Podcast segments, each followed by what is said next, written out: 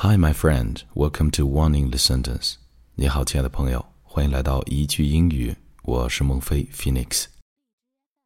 首先，必须为在假期都还坚持收听节目的你点赞。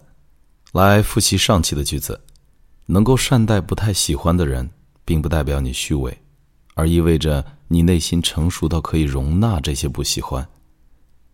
Being nice to someone you dislike doesn't mean you are hypocritical people. It means you are mature enough to tolerate your dislike towards them. One more time, 再来一次. Being nice to someone you dislike doesn't mean you are hypocritical people.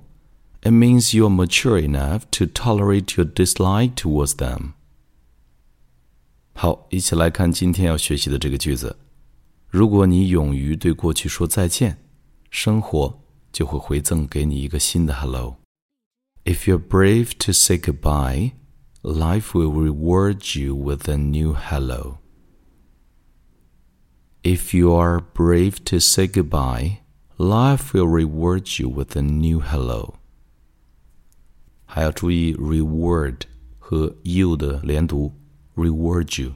If you are brave to say goodbye, life will reward you with a new hello. 速度稍微加快。 if you're brave to say goodbye, life will reward you with a new hello. Okay, last time, 最后一遍. If you're brave to say goodbye, life will reward you with a new hello. 关注微信订阅号“英语美文朗读”，和我一起邂逅更多暖声美文。